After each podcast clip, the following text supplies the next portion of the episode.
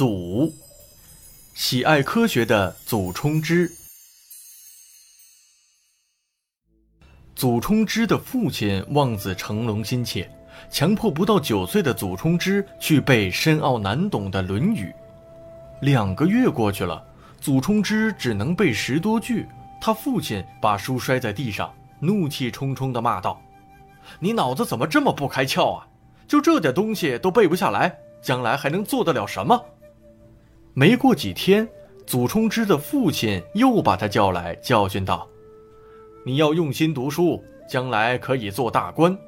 现在我再教你，如果你还背不下来，我绝不轻饶。”可是父亲越教越生气，祖冲之也越读越厌烦，最后他皱着眉头说：“这书我说什么也不念了。”此话一出，祖冲之父亲气得额头上的青筋都蹦出来了，伸手打了他两巴掌。正巧祖冲之的爷爷进屋来了，他对祖冲之的爸爸说：“如果祖家真出了个笨蛋，你打他一顿，他就会变聪明吗？而且经常打孩子，还会使他变得粗野无礼。我也是为他好啊，他不读书，将来能有什么出息呢？”祖冲之父亲辩解道：“书读得多就有出息，读得少就没出息。我看不一定吧。有人满腹经纶，却什么事也不会做。他现在在读书上不开窍，说不定干别的事灵巧呢。做大人的要细心观察孩子的兴趣，加以诱导。”祖冲之的爷爷批评说。祖冲之的父亲觉得这话有道理，就建议自己的父亲带祖冲之到他负责的建筑工地上去开开眼界、长长见识。祖冲之随爷爷到了工地，处处感到新鲜，问这问那。有一次，祖冲之问爷爷：“为什么每月十五的月亮都会圆呢？”爷爷回答：“月亮运行有自己的规律。”所以有缺有圆。从此，祖冲之经常缠住爷爷问个不停。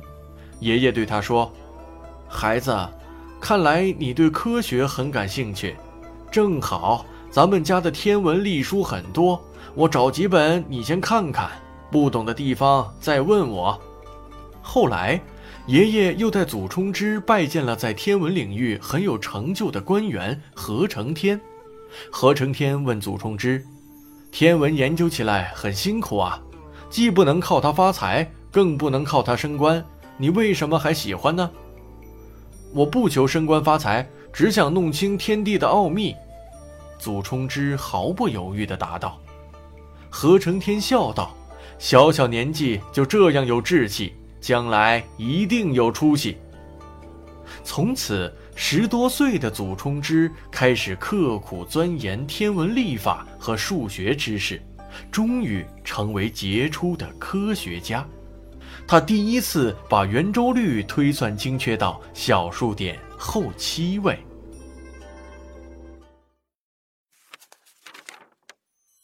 祖姓起源一。殷商时期，很多王的名字中都带有“祖”字，如祖甲、祖乙等。他们的后代中有人便以祖为姓。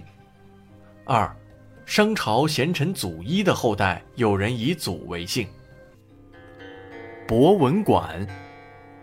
圆周率。